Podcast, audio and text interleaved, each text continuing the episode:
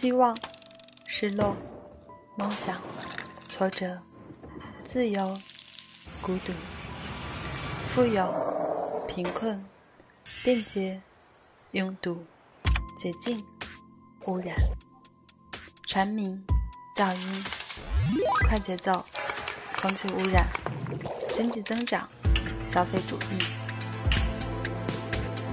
几十年来，我们从乡村走向城市。城市生活变得更好，还是更差？只要你生活在这里，这里便和你息息相关。多一个角度看城市，一起思考城市的过去与未来。欢迎收听一览众山小，和你一起关注城市可持续发展。Hello，各位听众，大家好，欢迎收听不只是市民。作为公众号“一览众山小”可持续城市与交通的播客节目，我们与大家分享城市可持续发展的前沿资讯与话题，聊一聊城市，聊一聊城市里生活的你和我。我是今天的主持人浩洋。疫情发生至今呢，有一样物品成了我们每日出行的必备，那就是口罩。而戴上口罩不仅阻隔了病毒，也阻隔了一群特别的人的交流。他们就是听力障碍口语群体。今天我们有幸邀请到了几位嘉宾，林子、绿野、舒毅，一起来聊聊关于听力障碍口语群体的那些事儿。嘉宾和大家打个招呼吧。嗨，大家好，我是林子，是一名地地道道的北京女生，同时也是先天双耳重度失聪的听力障碍者。我依靠助听器和人工耳蜗和世界交流。从小在普通学校就学，大学毕业后呢，也一直从事常见事业的工作。很高兴能够通过声音与大家相识，愿今天的分享能让声波那一端的你了解我，以及我们这个特殊的听力障碍群体。呃，大家好，我是绿野，绿野仙踪的绿野，目前是一位兴趣爱好广泛。且爱折腾的城市设计师。我毕业后，先后在建筑设计、新媒体、国际 NGO 和城市设计领域工作过。虽然我自出生起一直活在无声世界里，但我和林姐姐一样，同样在助听器和人工耳蜗的帮助下，慢慢的融入主流社会。并能流畅的和不同人打交道，很高兴今天能第一次参与音频节目，与大家一起聊聊听力障碍群体。大家好，我是舒毅，呃，我是一名社会工作者，我曾经工作过一段时间，现在又重新回到学校做起了学生。大约是在两年以前，我在公益活动上认识了林子和绿野。慢慢的认识到了听障群体这么一个有点不同、介于无声和有声之间的世界，很高兴今天能够有机会跟大家聊聊我的体会。呃，欢迎各位嘉宾的到来。那么提起听力障碍群体呢，大家可能会自然而然的联想起我们通过手语来进行沟通的这样一类人。那其实呢，还有一个不广为人知的一个群体存在，也就是我们刚才提到的听力障碍口语群体。他们呢是通过一些助听辅助设备和语言康复训练，从而具有了聆听和说话的能力。他们的一个沟通交流方式和思维习惯呢，几乎与我们的听力正常人是几乎没有差别的。那么我这里我想问一下绿野，就是可以跟我们说一说关于听力障碍口语群体的一些具体情况，可以吗？嗯，好的。啊，其实呢，大多数听力障碍口语群体。是可以正常听说交流啊，他们一般在普通学校接受教育成长，而且我们的语言清晰程度是因人而异的，这和听力障碍程度、口语训练情况有关。相比于手语体，听力障碍口语群体更多靠的是听和说来交换讯息。啊，所以我们经常被当做这个听听力正常的人来看待，嗯，但是即使戴上了呃最先进的这个助听辅助设备。我们的听力依然存在这个天花板的这个限制，因此我们的这个听力障碍表现也更为复杂。这往往是出现耳聋时间的早晚啊，包括与前聋、与后聋、突聋、耳聋程度有轻度、中度、重度和极重度，还有造成耳聋的这个病因，有先天性和后天性都有很大的关系。嗯，呃，一方面说，呃，虽然我们看起来和这个主流社会融合的很好，能够像普通人一样一起上学、上班、社交，但其实呢，我们在日常工作中也面临不少的无奈，比如说啊，嘈杂环境下的多人对话、电话沟通、开会交流，碰到没有字幕的直播节目等等。加上主社会普遍都有听力障碍群体戴上助听器，人工耳蜗后，就能在听力表现的和正常人无异，并且他们都会把这个听到声音等于听懂声音，有这么一种刻板的印象，这导致我们经常被误解，而遭受社会偏见，而且又很难。开口诉求，所以很容易产生社交的障碍，时间一久就会形成学业、工作、交友上的隐形天花板。嗯，那这么说来的话，听到声音就不等于我们的听懂声音哈。如果这个理念被广大的进行一个普及的话，那么可能我们的一个听力障碍口语群体的障，嗯，他平时所遇到的一些阻碍呢，就会消减许多。哎，那林子，你一直从事的是残疾人事业工作，那么针对听力障碍口语群体的相关信息，有没有一些嗯，就是数据呀或者案例啊之类的，可以让我们的听力正常人可以进行一些更具象的这样一个了解呢？嗯，好吧，我呢其实从事残疾人事业的工作已经十多年了，亲身感受到我们国家对残疾人群体的关注度是不断的提高。那作为听力残疾人呢，我又是在北京，这方面的感受就更加强烈一些。我呢是拥有中华人民共和国残疾人证，这也是国家认定残疾类别和残疾等级的合法证件。那听力残疾它是五大残疾类别里的一种，它分为四个等级，一级是最重的。啊，一般呢就是指好耳，它的平均听力是超过九十分贝的。那这里呢也说明一下，好耳呢是指两只耳朵里面听力最好的那一只耳朵。那像我和绿野都是听力一级，也就是最重的那一级。嗯。嗯，这里想稍微打断一下林子，嗯，想请问一下，九十分贝是多大的声音呢？有没有一些参照物来进行这样的一个对比呢？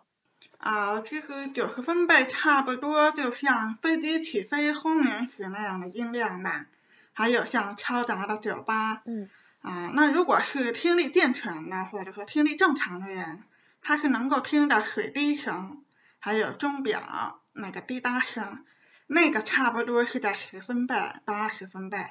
啊。说到这里呢，就是我们需要有一个横向和纵向的比较。嗯。我们大家在听力图中呢，可以看出来，我们，纵向是代表音量的大小，也就是分贝值、听阈值。那横向呢，就代表频率。啊，举一个很简单的例子，我们知道鲸鱼它发出的声音频率是很高的，即使它的声音再大。听力正常的人也听不到。同样，像我以前呢，戴助听器的时候是听不见夏天的知了的叫声。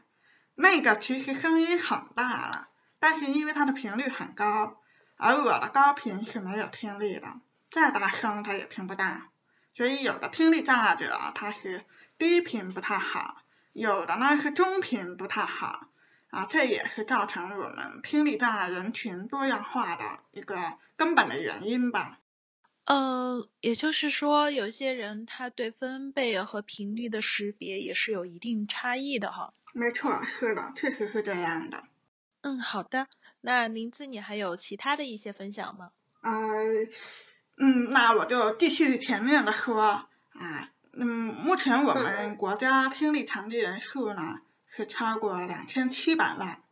每年我们新增的人数是超过三万。是世界上听力残疾人数最多的国家，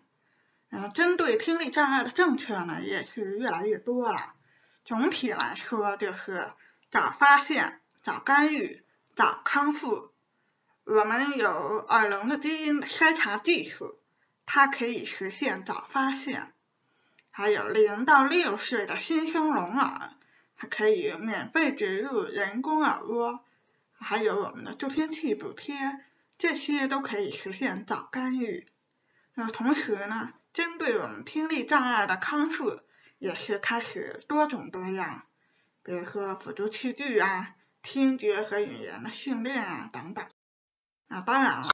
这些呢还不能够完全让所有听力残疾人啊都能尽快的回归社会。比如说我们在融合教育啊、信息无障碍呀。康复啊，等等这些政策上，还是需要进一步的去完善。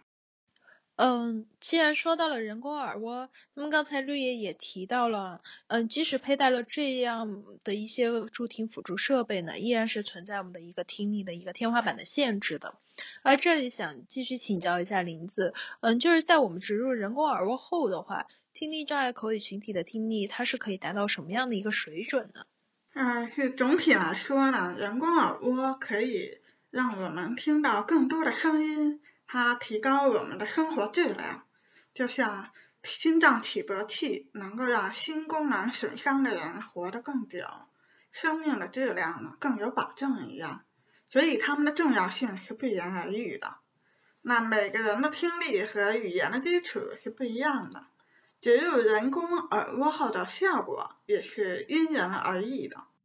一些基础比较好，比如说成年以后孤聋的听力障碍人士，他的尽快植入人工耳蜗，并且经过得当的康复后，基本上是和常人是无异的。那还有一些从小就植入了人工耳蜗的，康复的呢也是非常好，但是有一部分人。特别是学以前他就耳聋的成年人，或者说耳聋时间比较长，啊，没有得到有效干预的听力障碍者，他植入耳蜗以后就需要相对很长的康复期。嗯。啊，那但也是会存在听得不够好、不够准的问题，这就能够解释了为什么你会看到同样都戴着助听器、戴着人工耳蜗。有的人就可以自如的去打电话，有的人就得需要看口型。那有的人呢，在嘈杂环境呢，他就会掉瞎。助听器也是一样的，中度听损和重度听损者，他配戴了助听器以后，它的效果也是不一样的。嗯，那这么说来的话，就算我们植入了这样人工耳蜗这样一个辅助听力设备，也并不能代表每个人都能康复到相同的水平哈。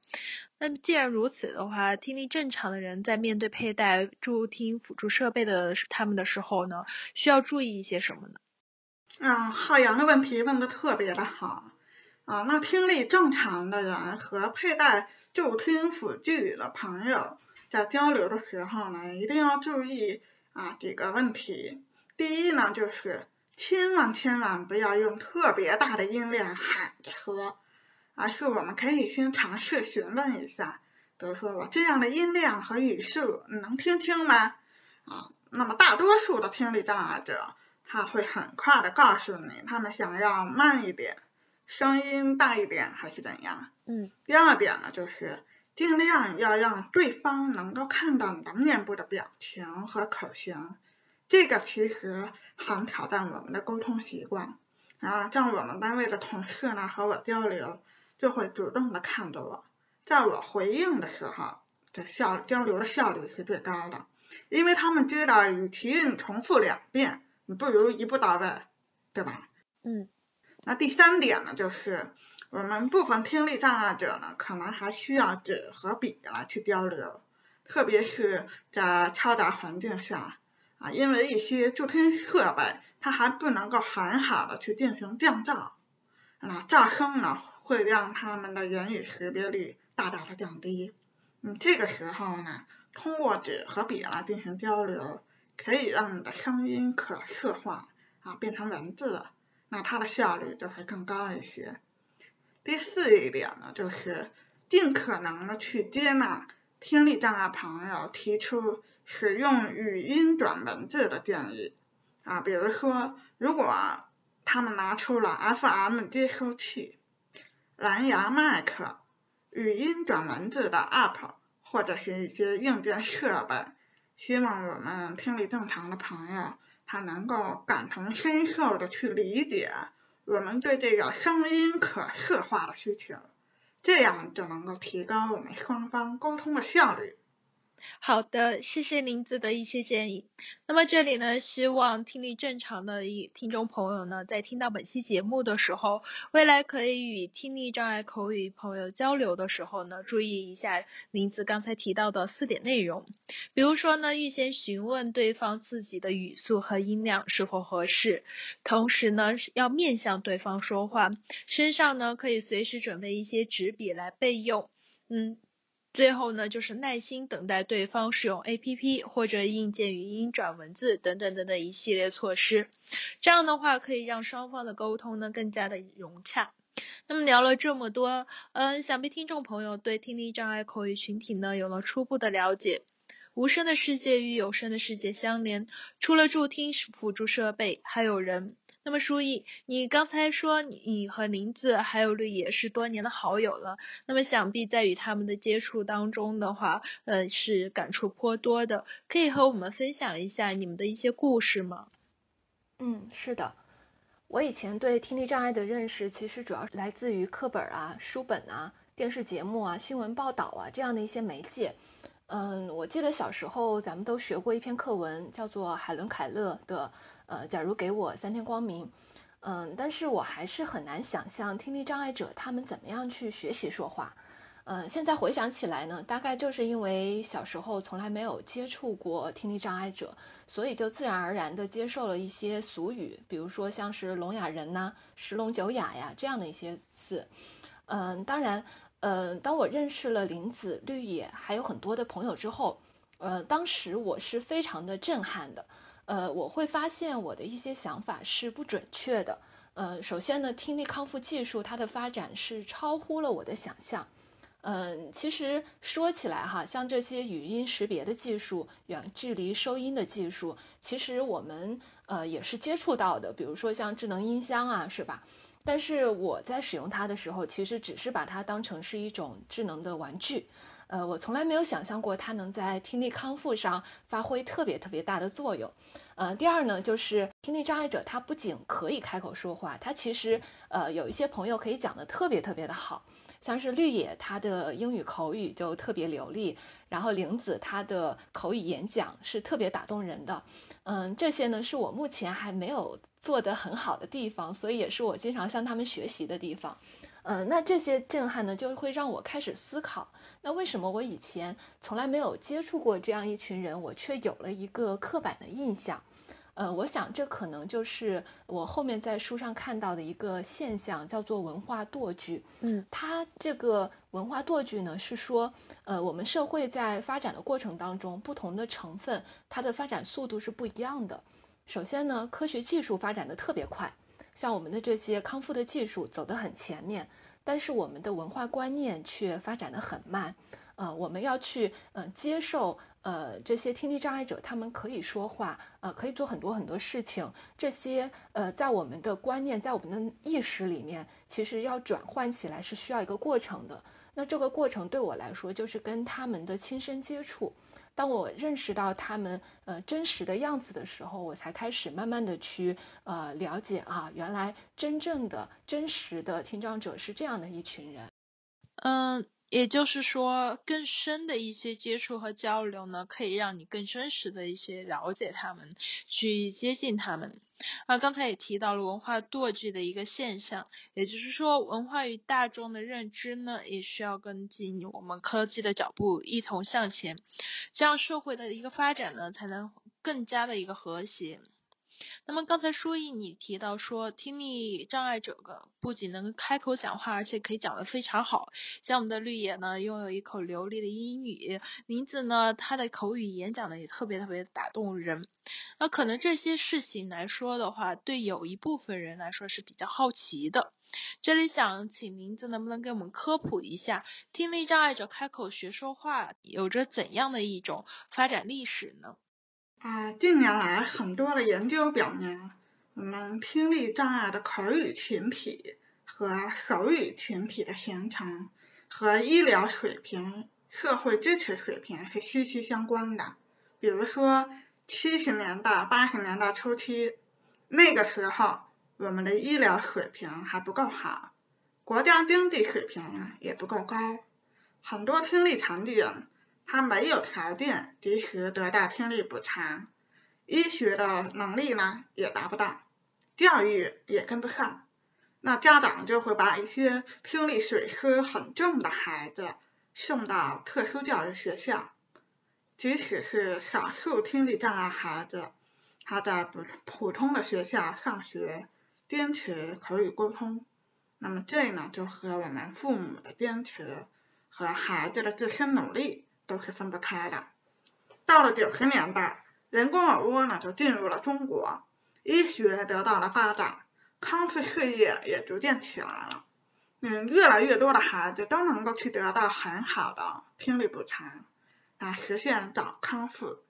融入社会的能力也就更强了。进了二十一世纪，医学模式应该说在一定程度上是得到了广泛的发展。人工耳蜗配到助听器的门槛也是不断降低了，那越来越多的听力残疾人呢，去选择听、选择说来去交换信息。比如说，我们很多突聋、语后聋、老年性耳聋的人，他们呢就会在失去听觉功能后，还能够及及时的进行就医治疗，尽早的补偿听力损失。那么他们呢？之前呢就习惯使用口语来交流，那自然而然的就发展成为听力的障碍的口语群体。嗯。呃，当然了，我们年代不一样，补偿水平不一样，听力损失的程度也是不一样，他们的腔调也就是千差万别了。那有些人嗯就听不出来他有怪怪的口音。那有一些人一听，哎，就觉得这有点大舌头了，这个呢就叫做病理腔调。嗯。因为我们的助听器或者人工耳蜗，它不是人们想象的那样，只要你戴上了，就和听力正常的人一样，什么都能听得见、听得清、听得懂。其实它不像近视眼镜矫正视力那样简单，你近视眼镜戴上了。啊，就能听清楚了。但是呢，助听器、人工耳蜗和人的真耳还是有一定的距离的。啊，比如说嘈杂环境下啊、远距离啊等等，还依然还会存在听不清、听不懂的问题。嗯。呃，也就是说，随着时间的一个发展的话，我们的科技也在进步。我们现在已经可以通过佩戴助听设备补偿我们的一个听力损失，这样的话就有助于听力障碍或听力残疾人士去进行口语恢复训练与交流的，对吧？对，是的。呃，这个听起来可能就是几句话比较简短的这样一个过程哈，但实际情况有可能就是一个非常艰苦的这样一个旅程。啊，那么这里想请教一下绿野，刚才书意呢有说你能说一口流利的英语，嗯，这里可以和我们分享一些你的心路历程吗？啊，好的，谢谢浩洋的邀请。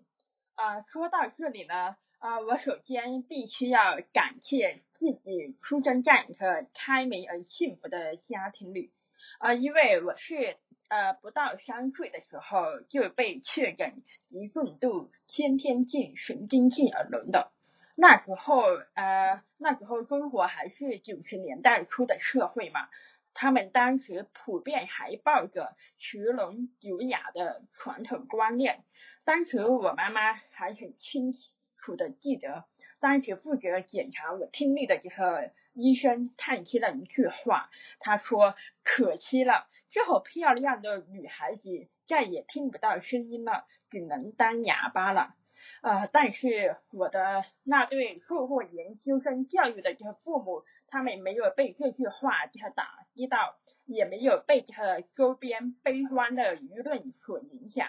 啊，他们是抓紧时间，拼命的就是积极去搜索资料，呃，去了解这个听力呃障碍相呃障碍康复的相关的知识，然后努力把理论知识运用在这个实践上。啊，特别是我妈妈，她平时呃就是会花很多时间，会很耐心的在这个不同的环境里一遍遍的去纠正我的发音。并且在读幼儿园之前，把我送到广州聋人学校去接受更加专业的这个语言康复训练，啊，这给我的这个及时开口学说话打下了这个扎实的基础。啊，当我到了读幼儿园的适龄年龄的时候，啊，因为当时这是很多这个主流社会啊，普遍是不招这。不不招那些听力障碍的学生的啊，所以我父母他就到处去找人这个沟通，然后最终说服了呃原本想打发我去特殊教育学校的幼儿园的园长啊，破例收我和普通的小朋友一起上幼儿园。他们这样做是为了让我啊能够尽早去跨越听力障碍。尽早的去呃融入到主流社会，在这个社交教育上面不和主流社会脱节，而且另外一方面啊，我也在这个父母和亲朋好友的这个不断的鼓励下，呃，一次次用努力的这个行动和良好的成绩啊，打消了这个学校老师的这个顾虑。啊，所以后面啊，我就啊，就是深读普通小学呀、中学都还蛮顺利的啊，然后到了这个大学啊，在清华大学呃取得了本科学位，然后再到这个英国呃顺利的这个读完这个研究生啊啊，这里就是还想说另外一方面啊，我的这个呃父母的这个鼓励方式也是很重要的。啊，因为这是呃小时候我刚开始学发音的时候啊，那时候我的发音很多都很不清晰，然后表达也是很有限啊，经常结结巴巴的啊。但是我的父母他们丝毫不在意面子的问题，他们会想方设法的鼓励我在这个亲朋好友面前去啊展示才艺。嗯啊，比如说就是有一些呃呃演讲啊，或者是那个唱一段歌曲之类的啊，他们还会带我去跟这个不同的长辈打交道啊，这样做是为了锻炼我的口才能力，不断的和陌生人的沟通中啊升级打怪啊，因此也是对这个培养我的积极开朗的心态也是。很有帮助的，嗯，呃，最后一方面啊，我的父母他们也非常爱阅读啊，所以小时候我在书香环境的影响下，也看了不少文学名著啊，这对我这个拓展视野很有帮助啊，因此我的父母的培养苦心啊，不仅仅是让我学会了开口说话，而是逼我走出啊舒适区。能够游刃有余的和各方打交道，啊，为现代的独立生活打下基础。哇，这里我想就是先私信表达一下我对绿野学霸女生的崇拜。看来林子前面说的早发现、早治疗、早康复是很有必要的一件事情哈。那同时，亲人朋友的陪伴与鼓励呢，也有助于口语的恢复与交流。啊，对，是的，呃，这些都很重要。啊，对对对。那么在其中的话，我也发现呢，就口语的练习的话，也是需要不断的与陌生人交流沟通。那舒毅，你之前提到说你有做过志愿者的工作，那你在做志愿者的工作当中的话，是不是曾经有过与他们进行，比如说对话练习呀、发音恢复呀这样的一些经历呢？是的，呃，我做过口语康复志愿者，我近距离的看到过听障。呃，听力障碍者他们怎么样去矫正自己的说话？呃，我给大家介绍一下在康复课堂上面的情景哈。呃，那是有一位老师，康复的老师，他来讲发音的技巧。然后我呢和其他的一些志愿者呢是陪在学员的身边，大概一个志愿者是负责一到两个呃学员，呃，每一个呃康复的学员呢，他们自己会带一面小镜子。啊，然后上课的时候就把这个小镜子支在自己的面前，方便他们随时看到自己的口型，呃，然后进行矫正。呃，我把我这个志愿者的功能呢，其实是总结成呃工具人啊，我有四个工作要做。呃，第一个工作呢，就是要看口型，呃，也就是说，呃，这个康复的学员他要看着我的口型来去矫正他自己的口型。呃，第二个工作呢，就是呃叹口气，呃，什么意思呢？就是说学员他要用他的手，然后放在我的呃嘴巴和鼻子的前面啊，来去感受我说话的时候啊吐出的这个气息。呃，我想呃我们可能平常都没有注意到哈，就是我们在说话的时候，其实我们呼出的这个气息啊、气流啊是不一样的。嗯，然后呃第三个步骤就是摸脖子。啊，因为脖子那里呢，可以感受到我们声带的震动啊，它的频率，还有它震动的节奏。呃，第四个步骤就是摸腹部啊。我们有时候说话的时候，比如说像说到重音的时候，我们声音要发力，所以我们的腹部呢会呃会用力啊，会紧绷啊，或者有的发音的时候是松弛的状态。呃，这些呢都是学员通过去触摸然后去感受的。嗯。也就是说，呃，可能我们听力比较健全的人，我们去学习这种声音，其实是靠我们的听觉，然后，呃，到了大大脑之后，我们去模仿。但是对于听力障碍者来说呢，他们其实更多的是，呃，既通过听，也要通过这种摸呀，呃，这种触摸，然后去，呃，去多元的这种模仿。好，呃，那听众朋友们听到这里，可能觉得啊。这个开口说话已经很难了，对吧？嗯，但我刚才说的这些练习，只是基本功啊，只是基本功。我他们要从一个个的这个字母，然后到单个的字，然后到句子，然后到说一长段话，这是一个非常漫长的康复过程。但是呢，很多的听力障碍者他们在做这样的一些康复工作的时候，其实他们还要去上班。或者是上学，有些人他结婚了、成家了之后，他还要照顾家人，等于说他们是在完成跟我们普通人一模一样的日常任务之后，他们要花费更多的时间和精力去康复，所以这种精神是我特别佩服的。嗯，确实哈，刚才光基本功的练习呢，听起来就充满了挑战，更何况是终身的这样的一个康复过程。嗯，我想打一个不恰当的比喻的话，可能一天二十四小时的时间的话，他们都想掰成四十八小时来进行这样一个使用，这里面有着听力健全人难以感受的一些艰辛。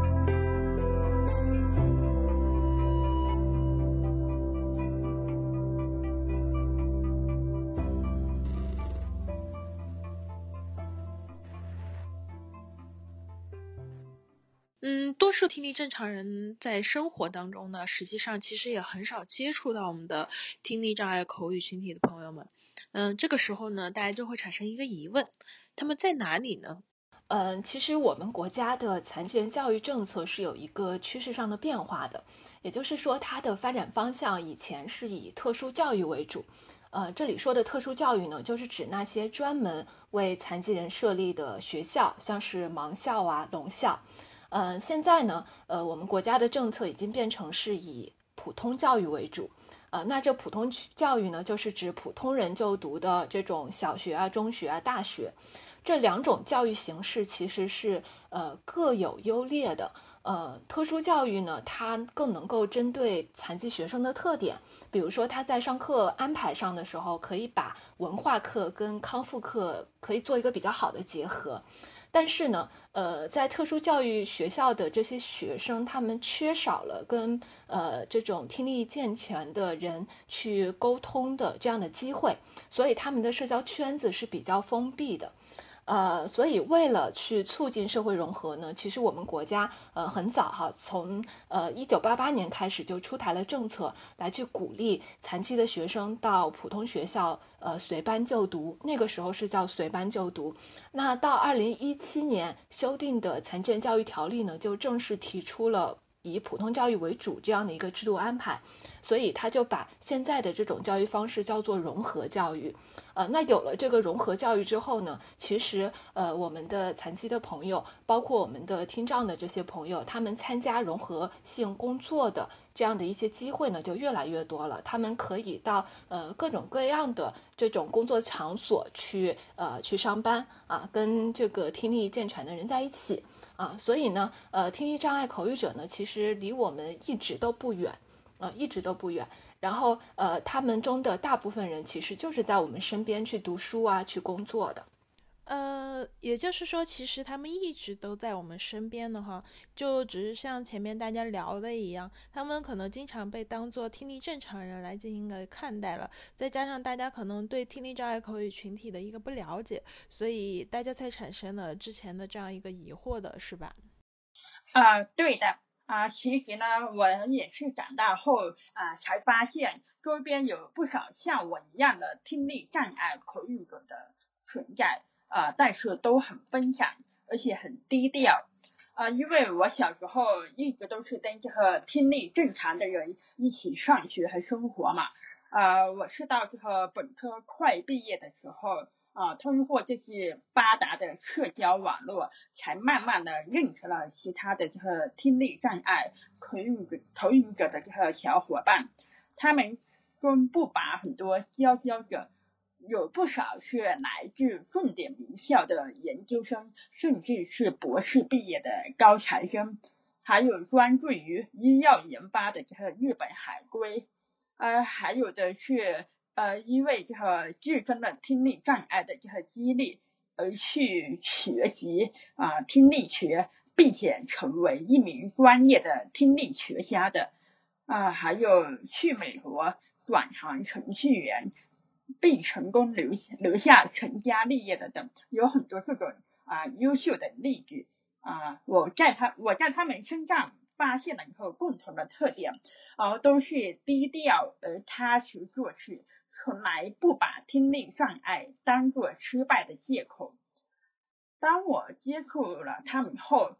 啊，我才慢慢开打了另一扇门。啊，世界上各处，不管是国内还是海外，啊，都有不少同样默默积极奋斗着的一样遭遇的和听力障碍的同伴们。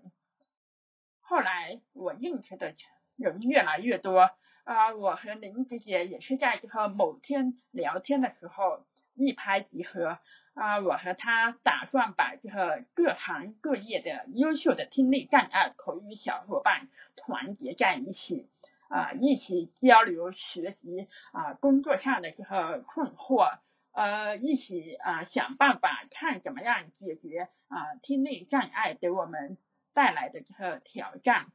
啊，同时。能够推动我国无障碍社会建设方面一起集思广益，做力所能及的事情啊！所以啊，我和他就成立了这个让听飘扬起来的这个微信群，啊，他是二零一六年成立的，然后一直活跃到现在，啊，现在群里大概是有这个五十多人的样子吧。啊，是的，啊，我呢也是在那个群里边和绿野一起致力于推动无障碍，特别是我们的信息无障碍建设。可能大家潜意识都认为，听力障碍人士他择业的时候要选择避免沟通过多的职业，我也如是。其实事实上，沟通量最多的职业，比如说医生、教师、保险行业的销售，还有窗口行业的人员等等，啊，都有听力障碍口语者的身影。那飘扬群里呢，听力障碍者。就是从事各行各业，而且呢非常优秀，他们都是在努力的去实现自我价值，用实际行动回报社会。啊，比如说我认识了一位重度听力障碍者，他是一名检验科的医生，在疫情期间每天与病人的分泌物打交道，穿的负压服把他的人工耳蜗都给压断了。但是呢，他还是很乐观的，一边喝着酒，一边跟我说自己就把耳蜗给修好了。那还有一位呢，是大学的老师，他给自己的学生们录制了很多的课程。啊，像绿野，他本职工作呢，也是对我们的城市建设做出了自己的贡献。啊，大家呢都是通过自己的努力去胜任这份工作。我呢也很敬佩他们。哇，感觉今天认识了很多优秀、乐观、积极的从业者哈，让我也感到由衷的敬佩。嗯，看起来各方面的一个辅助与自我提升呢，已经让我们的听力障碍口语朋友们可以更好的去融入我们的主流社会了。但是就我目前的了解来说的话，依然存在一些难言之痛。嗯，林子，你可以就你的经历来和我们聊一聊吗？嗯，从外表来看，我和大家没什么区别。在听的方面，比如说安静的环境下，还有一对一的交流，那这种情况呢，我的言语识别率是可以达到百分之七八十。也就是说，你一句话我能听懂百分之七八十。那面对面呢，甚至能够达到百分之九十以上。你可能就根本就感觉不出来我是低重度的听力障碍者。嗯，啊，但是如果对方是我比较不太熟悉的人，说的呢是我不太熟悉的，或者说非常复杂的事情，啊，我呢还又看不到口型，那可能这言语识别率就会大大的下降，我们之间的沟通呢就会有一些磕巴，啊，有些人呢低频不太好，他听一些低沉的男声就会费劲一些。有些人呢高频不好，他听女性的声音，听一些尖细高亢的声音，他就非常费劲。啊，有的人呢从小就学会了看口型，他的大脑皮层解析声音信号是靠视觉和听觉去共同感受的。所以，如果我们戴着口罩，或者说背对着背去说话，那他就把口型给遮住了，那对声音的解析的准确度啊就会大打折扣。嗯，还有呢，就是我们城市建筑中的一些回音、混响以及噪音，这些都会大大降低的我们的言语分辨率。嗯，那这么看来的话，口型和音频目前仍然会对我们的声音的解析造成一定的影响哈。呃，现在疫情也还没有结束，而出行的话，我们也必须戴口罩。这样的一个情况下呢，比如说像我们出门买菜呀，在家办公啊，或者是与同事视频电话会议的时候，嗯，有没有一些紧急的措施来缓解呃因此造成的对声音解析度降低？的这样一个困扰呢？呃，绿野，你有这方面的经历或者是建议吗？啊，对的，啊，因为我的这个工作性质啊，平时经常要开电话会议跟业主沟通项目的进展，而且也有不少团队内部的这个头脑风暴的会议，这对我来说都是不小的挑战。虽然我在这个呃六年前本科毕业做了人工耳蜗后，我个人的沟通效率是提升了不少。也在很大程度上解决了打电话、多人对话、对视频字幕依赖的这个问题，但这也是前面提到的一样，这不意味着我们听得和听力正常的人无异，因为社会上二次障碍对于我们带来的影响很大。呃，在这里呢，我会大概简短解释下什么是二次障碍。我们一般把自身的听力障碍称作一次障碍，而也就是原发性的障碍。而二次障碍是什么呢？是由于听功能的损伤，也就是一次障碍，社会知识的缺失，还有听觉信息无障碍环境的缺失，一起带来的这个信息获取的这个障碍。啊，相比于其他的残疾障碍，像视力障碍啊、肢体障碍等，啊，我们的听力障碍就显得比较隐性啊，不是很好的去发掘。嗯，而二次障碍的这个成因，它往往是有三方面的啊，第一，社会误解很大；第二，就是沟通成本很高；啊，第三。啊，我们的需求很容易会被这个忽略啊，因为这些前面很多人会不理解啊，就觉得啊，为什么我们提我我们提出的这个需求很多很复杂之类的啊。那么回到这个开头提到的这个工作电话会议上呢，啊，这里就是可以解释一下为什么会带来这个听力的这个二次障碍。啊，这是因为由于电话、电脑设备的声音往往会有较大程度的失真，加上很多会议内容往往都是语速很快，而且都是以头脑风暴为主。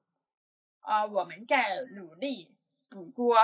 别人的语音之余，啊，还要认真呃快速的去理解其中的内容。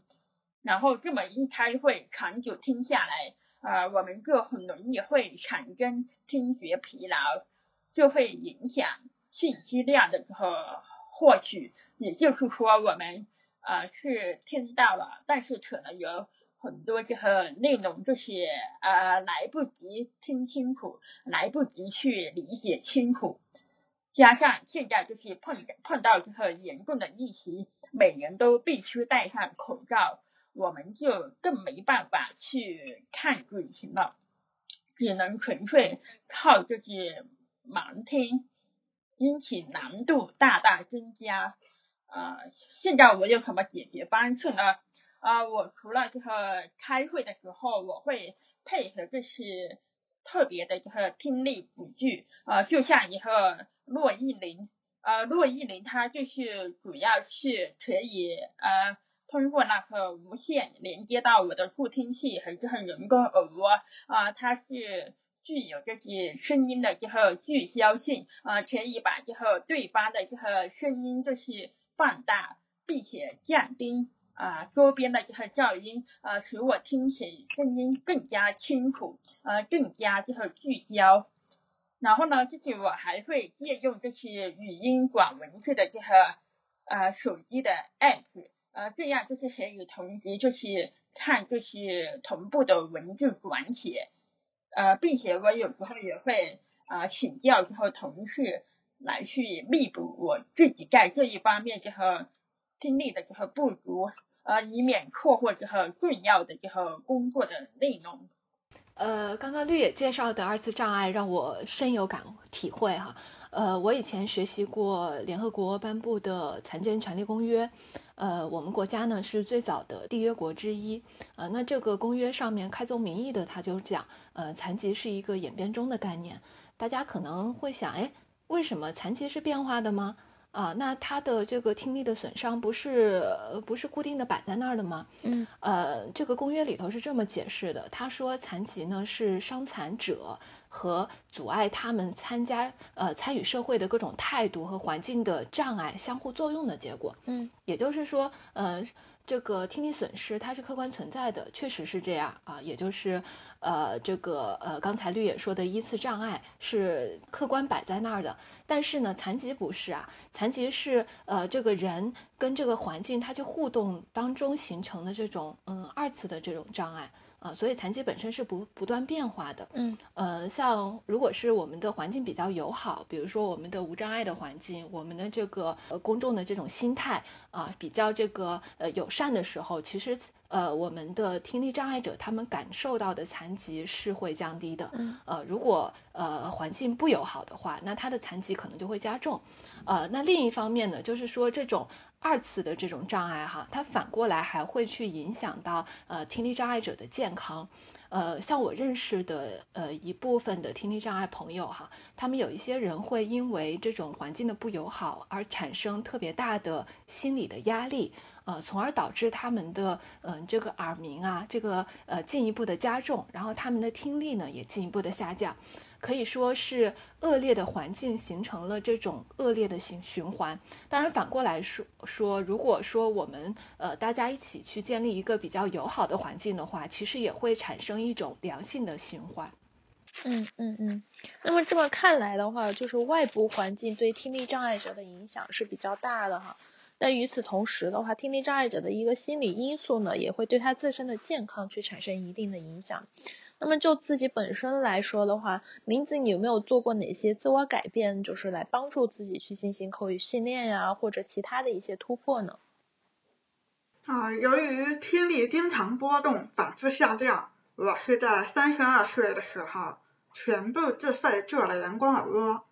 目前我是通过一切助听器、一侧耳蜗和这个世界交流。相比以前，我只带一只助听器。现在听起来就轻松的多，也准确的多。嗯，所以我们的听觉辅具向更加多元和更加强有力的方向改变，是我们听力障碍口语者共有的期待。嗯，它虽然不可能帮我们与听力健全的人完全一样，但是它能够在一定的程度上去改善我们的生活质量，提高我们的沟通能力。同时呢，我也会去积极的去做康复，特别是语言康复啊，通过口语突破听觉，比如说多和人交流啊，偶尔呢也会用演讲、朗诵等等方式，能够让我们社会大众全方位的去了解听力障碍的口语者。嗯，那绿野呢？你也会采用类似比如说演讲呀、朗诵这样的方式吗？啊，对的，啊和 前面的林姐姐提到的一样，我也是通过一侧助听器、一侧耳蜗的穿模干预，大大的提升了沟通效率。啊，在这个耳蜗刚开机语言训练的过程中，我经常通过这个朗诵和及时的演讲，呃，来这个练习这个语感。呃，因为这是戴耳蜗后，就是啊，听到这个声音比这个戴助听器听到的就是更加就是具体，然后这个更加就是敏感一点。啊，我也是可以通过听能方面的提升啊，去找出自己在这个语感上面的这个不足。来去练习提升，嗯，啊，我和林姐姐就是在这个第一届全国听力障碍人士的演讲大赛上面认识的，啊，当时我记得这个林姐姐很厉害，因为她一举拿下了这个第二名。另外呢，我还会有意识的去抓住这个盲听锻炼机会，啊，比如说。呃，尽量多和朋友以打电话或者是微信语音来聊天啊，同时就是多积极去参与这个多人对话呀，呃，就是多去听这个无字幕的新闻直播或者是线上的这个讲座啊，并且就是依靠呃我刚才前面提到的这个骆一林的听力语句来提升听力表现。呃，这么做不仅仅是为了逼出自己走出舒适区，以提升自己在这个复杂环境里的这个听能的这个表现啊，因为这些都是没法在社会上面回避的，我们就是必须要这个逼自己一把。而同时呢，它也相当于就是帮助我啊开拓了我的知识面。啊，让我通过这些频繁的聆听，去吸取更多的新信息和新的知识。呃，前面林子和绿野讲了他们想要改变的地方，嗯，我觉得我也应该改变，或者说听力健全的人其实也是需要改变的。如果说听力障碍口语者在努力让他们的发音更清楚，那我们是不是也应该做到耐心啊，做到不嘲笑？如果说听力障碍口语者在努力提升自己的学习能力和工作能力，那我们是不是也应该去表达尊重，然后跟他们和平相处、平等相处？我认为听力障碍者向主流社会的靠拢不是真正的融合，因为这只是单向的融入。呃，我认为社会融合应该是双向的。也就是说，呃，我们听力健全的人也应该抛开刻板印象的滤镜，看到听力障碍者的能力和长处，大家互相的取长补短。嗯嗯，看到大家都这么积极努力的去不断的提高自我要求，我也觉得我也要向你们进行一个学习。那除了书一刚才提到的有耐心、不嘲笑之外呢，我也希望我能自尽自己的努力去。让身边更多的人去真正的了解、接触，或者说是去知道他们，嗯，就是听力障碍口语群体的一些存在，包括他们所遇到的一些困难，然后以及他们的一些需求。那同时呢，我本身自己是一个规划设计师，那么在项目设计的时候呢，我希望我自己能更加切实的去考量，就是不同人群的一个需求，去尽量顾及到每一个人群他们的一些嗯需需求，然后发生啊，然后去做，让我们的设计去变得更加的有用。那么这里说到城市规划的话，就不得不提到一个嗯重要的一个基础信息，因为我们在做城市规划的时候，我们有一个最基本的这样一个嗯嗯信息采集，那么就是人群需求。对于人群需求的话，这里想请作为城市设计师的绿野来聊一聊，从城市设计的角度来看的话，听力障碍口语群体呢是需要什么样的一个设计支持呢？啊，很高兴和这个城市规划的这个浩然是同是同行的。啊，我呢想在这里大概分享一下我在英国留学的时候，呃母校的这个无障碍的知识的经验吧。嗯。啊，我大概是三年多前，啊我在英国的切贝尔大学攻读城市设计的硕士，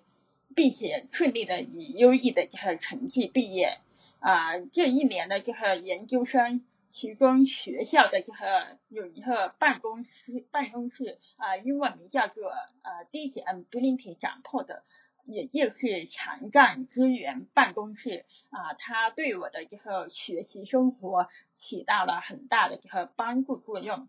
啊，这个办公室呢，它主要是为和身体和心理有缺陷的学生啊，免费提供很多方面的知识和。帮助这些你顺利的完成学业，然后这些费用啊都是由这个政府和学校来出钱的啊，所以我们都是可以免费享用这些福利的。然后啊，谢贝尔德大学的这个残障资源办公室包含的这个服务种类很全面啊，除了这个住宿和生活护理外啊，基本上都是有涵盖。呃，它针对这个有听力障碍的这个学生的服务，有这个课堂助录和一对一的咨询辅导，呃，一般都是由这个专业的社工或英语母语的这个学生来担当。嗯。啊，由于我的这个城市设计的这个专业课的小组合作，所以谈讨论很多。呃，那么这些课堂助录者，他是可以通过这个。呃，云平台啊，比如说这些，然后谷歌的这个文件，把这个打字内容同步分享到我的电脑上呃，这样我就是可以啊边听课边看他们打出的这个及时的呃内容，呃，这样我就可以迅速的就可以了解到这些上课的这个重点啊，避免因为这些嘈杂的这个环境和半听半猜带来的一个不利的影响。所以大大的降低了我的听力劣势和时间的成本，而且我还可以在这个课后就是啊温习这个回顾啊上课的内容，使我在这个学习和研究上啊更为专注。嗯。呃，另外一方面的话，呃，现在就是由于就是啊疫情。疫情很严重嘛，呃，大家都会宅在就是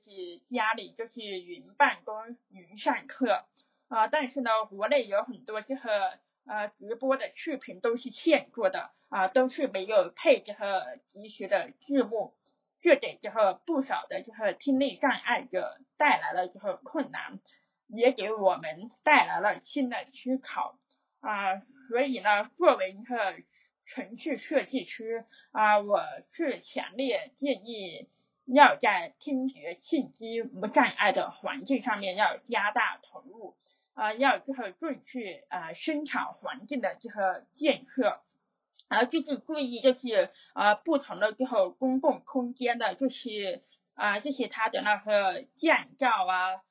还有就是那个形成更好的一个。声音的这个场所，避免这个回声的那个环境之类的啊，并且那个我们要尽量利用可视化的信息的科技手段啊，让这个声音能够被看见啊。打个比方说啊，在这个医院啊、汽车站、学校等公共场所啊，提供更多就是有必要的这个引导的这个标识啊，比如说就是有这个。啊，这些叫号的这个系统，就是以这个滚动的这个字幕来这个代替。嗯。啊，此外啊，我们还应该就是大力的这个面对这些听力障碍的这个群体啊，提供这个可关闭字幕、电话实时语音转文字、人工输入服务等这个福利，啊，并且就是尽量使这些这个服务这些。啊，免费或者是以比较低的这个成本来面对这些听力障碍的这个群体啊，这样就是有帮助于他大大的降低他们的沟通成本啊，并且真正在这个国内推动这个听力障碍的这个群体的无障碍环境建设。呃，在这一方面的话，就是说呃，中国还是有很长的路要走啊，但是在这个欧美国家。这些针对听力障碍的群体的无障碍环境建设就会做得比较成熟了啊，所以值得我们去学习借鉴的。嗯嗯，也就是说，国内的对于无障碍的环境建设的话，还是需要继续的进行一个加强。那么，除了绿野你刚才提到的学校、公司这样的场所是急需在听觉信息。无障碍环境上是加大投入以外，林子，你作为你来说，你还觉得哪些场所是有必要进行优化的呢？或者说是不是需要一些，比如说政策上来进行这样一个支持建设呢？啊，其实听觉信息无障碍，它是一个非常宏大的课题。嗯。那对于处在不同情境中的听力障碍者来说，如何能够在无障碍的辅助下，和他人顺畅的去沟通，这是离不开社会支持框架的。很遗憾，到现在为止，我们仍然没有一个可操作性很强的普惠性的社会支持框架。嗯。那社会支持框架与我们近年来热门的无障碍是密切相关的，而且有些无障碍设计理念。实际上，它不仅仅能够让残障人群受益，还能够让整个社会受益。这就是被称为通用型设计，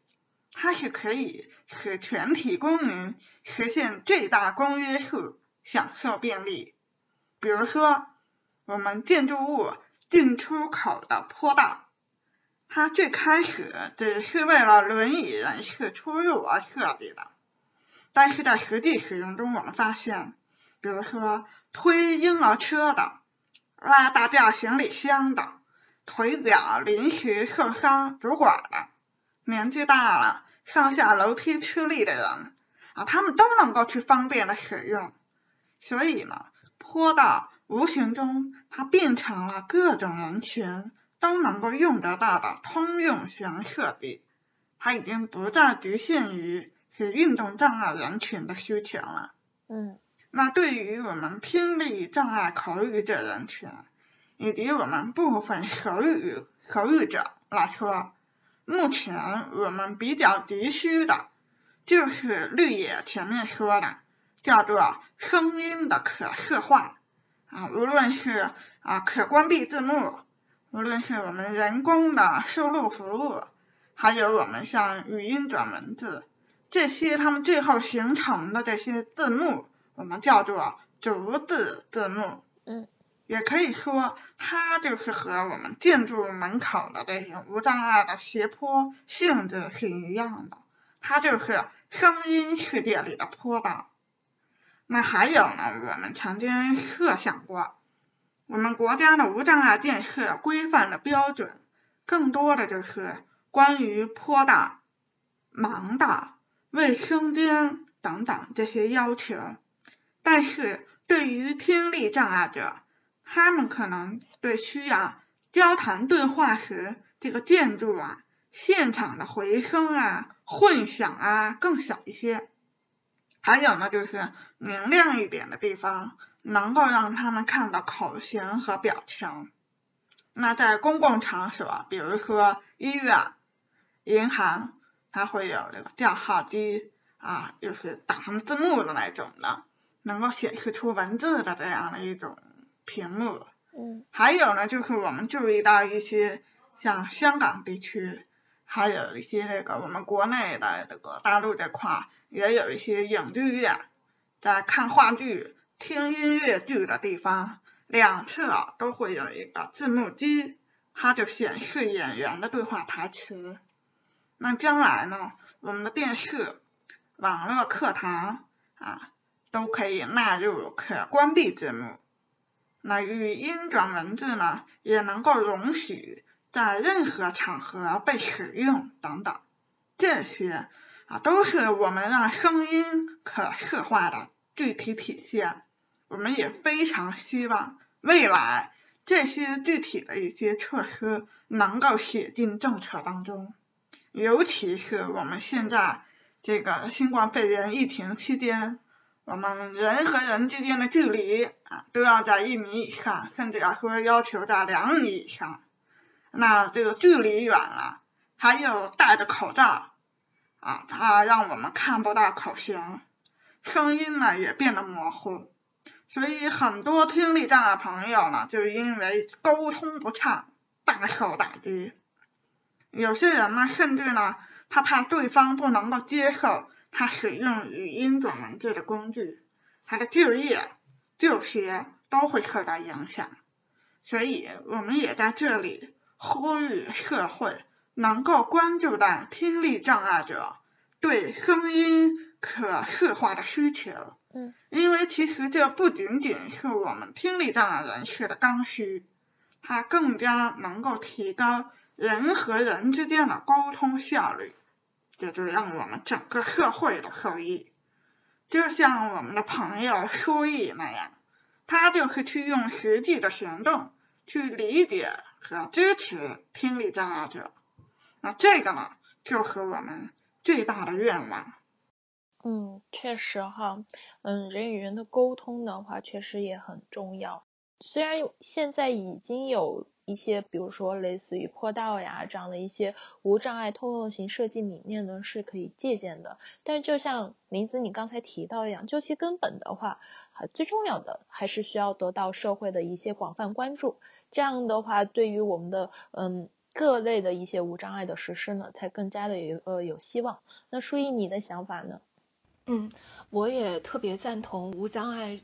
无障碍设施的推广。呃，我另外还有两个想法哈，嗯，呃，我第一个想法呢是建议，嗯，能够为那些有需要的听力障碍者提供个案管理的服务。什么是特案个案管理呢？它就是说，呃，由一个专门的个案管理员来为一个家庭啊，或者是一个学生，或者是一个职工来提供个性化的支持。嗯，比如说，呃，一个听力障碍的学生，当他要去升学的时候，他到了一个陌生的学校啊，他既不熟悉校园的环境，不知道这些校园呃能够为他提供什么样的无障碍的设施，然后他也不认识任何人。呃，如果他的听力能力还有口语的能力，呃，康复的都不那么理想的话，他想必是特别焦虑和恐慌的。所以这个时候，学校如果有那么一个人，嗯，呃，这个人呢，在国外呢，他通常就是社会工作者啊，来帮助他去制定个案服务的计划，帮助他来适应新环境，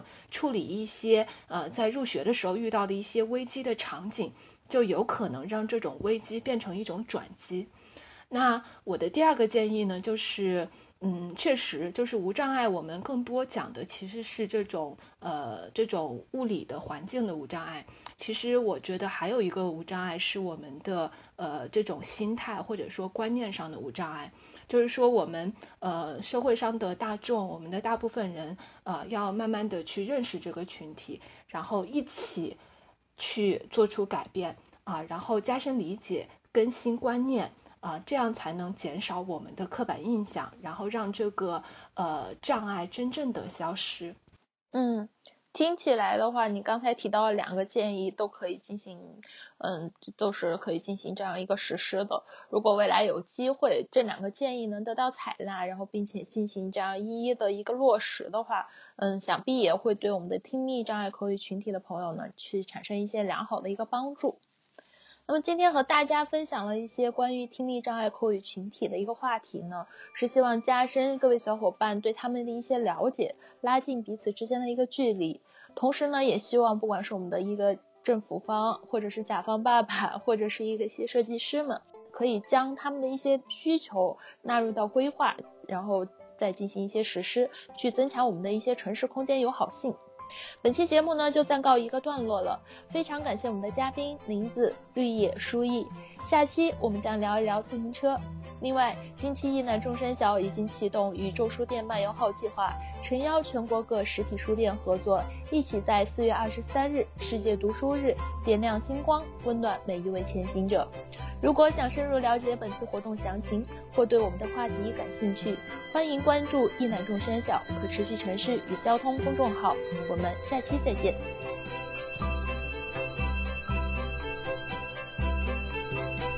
欢迎和我们一起关注城市生活，关于城市规划、城市交通、城市设计的相关话题，也欢迎在留言区与我们分享讨论。也许哪天你的留言也可以成为我们的话题。感谢收听，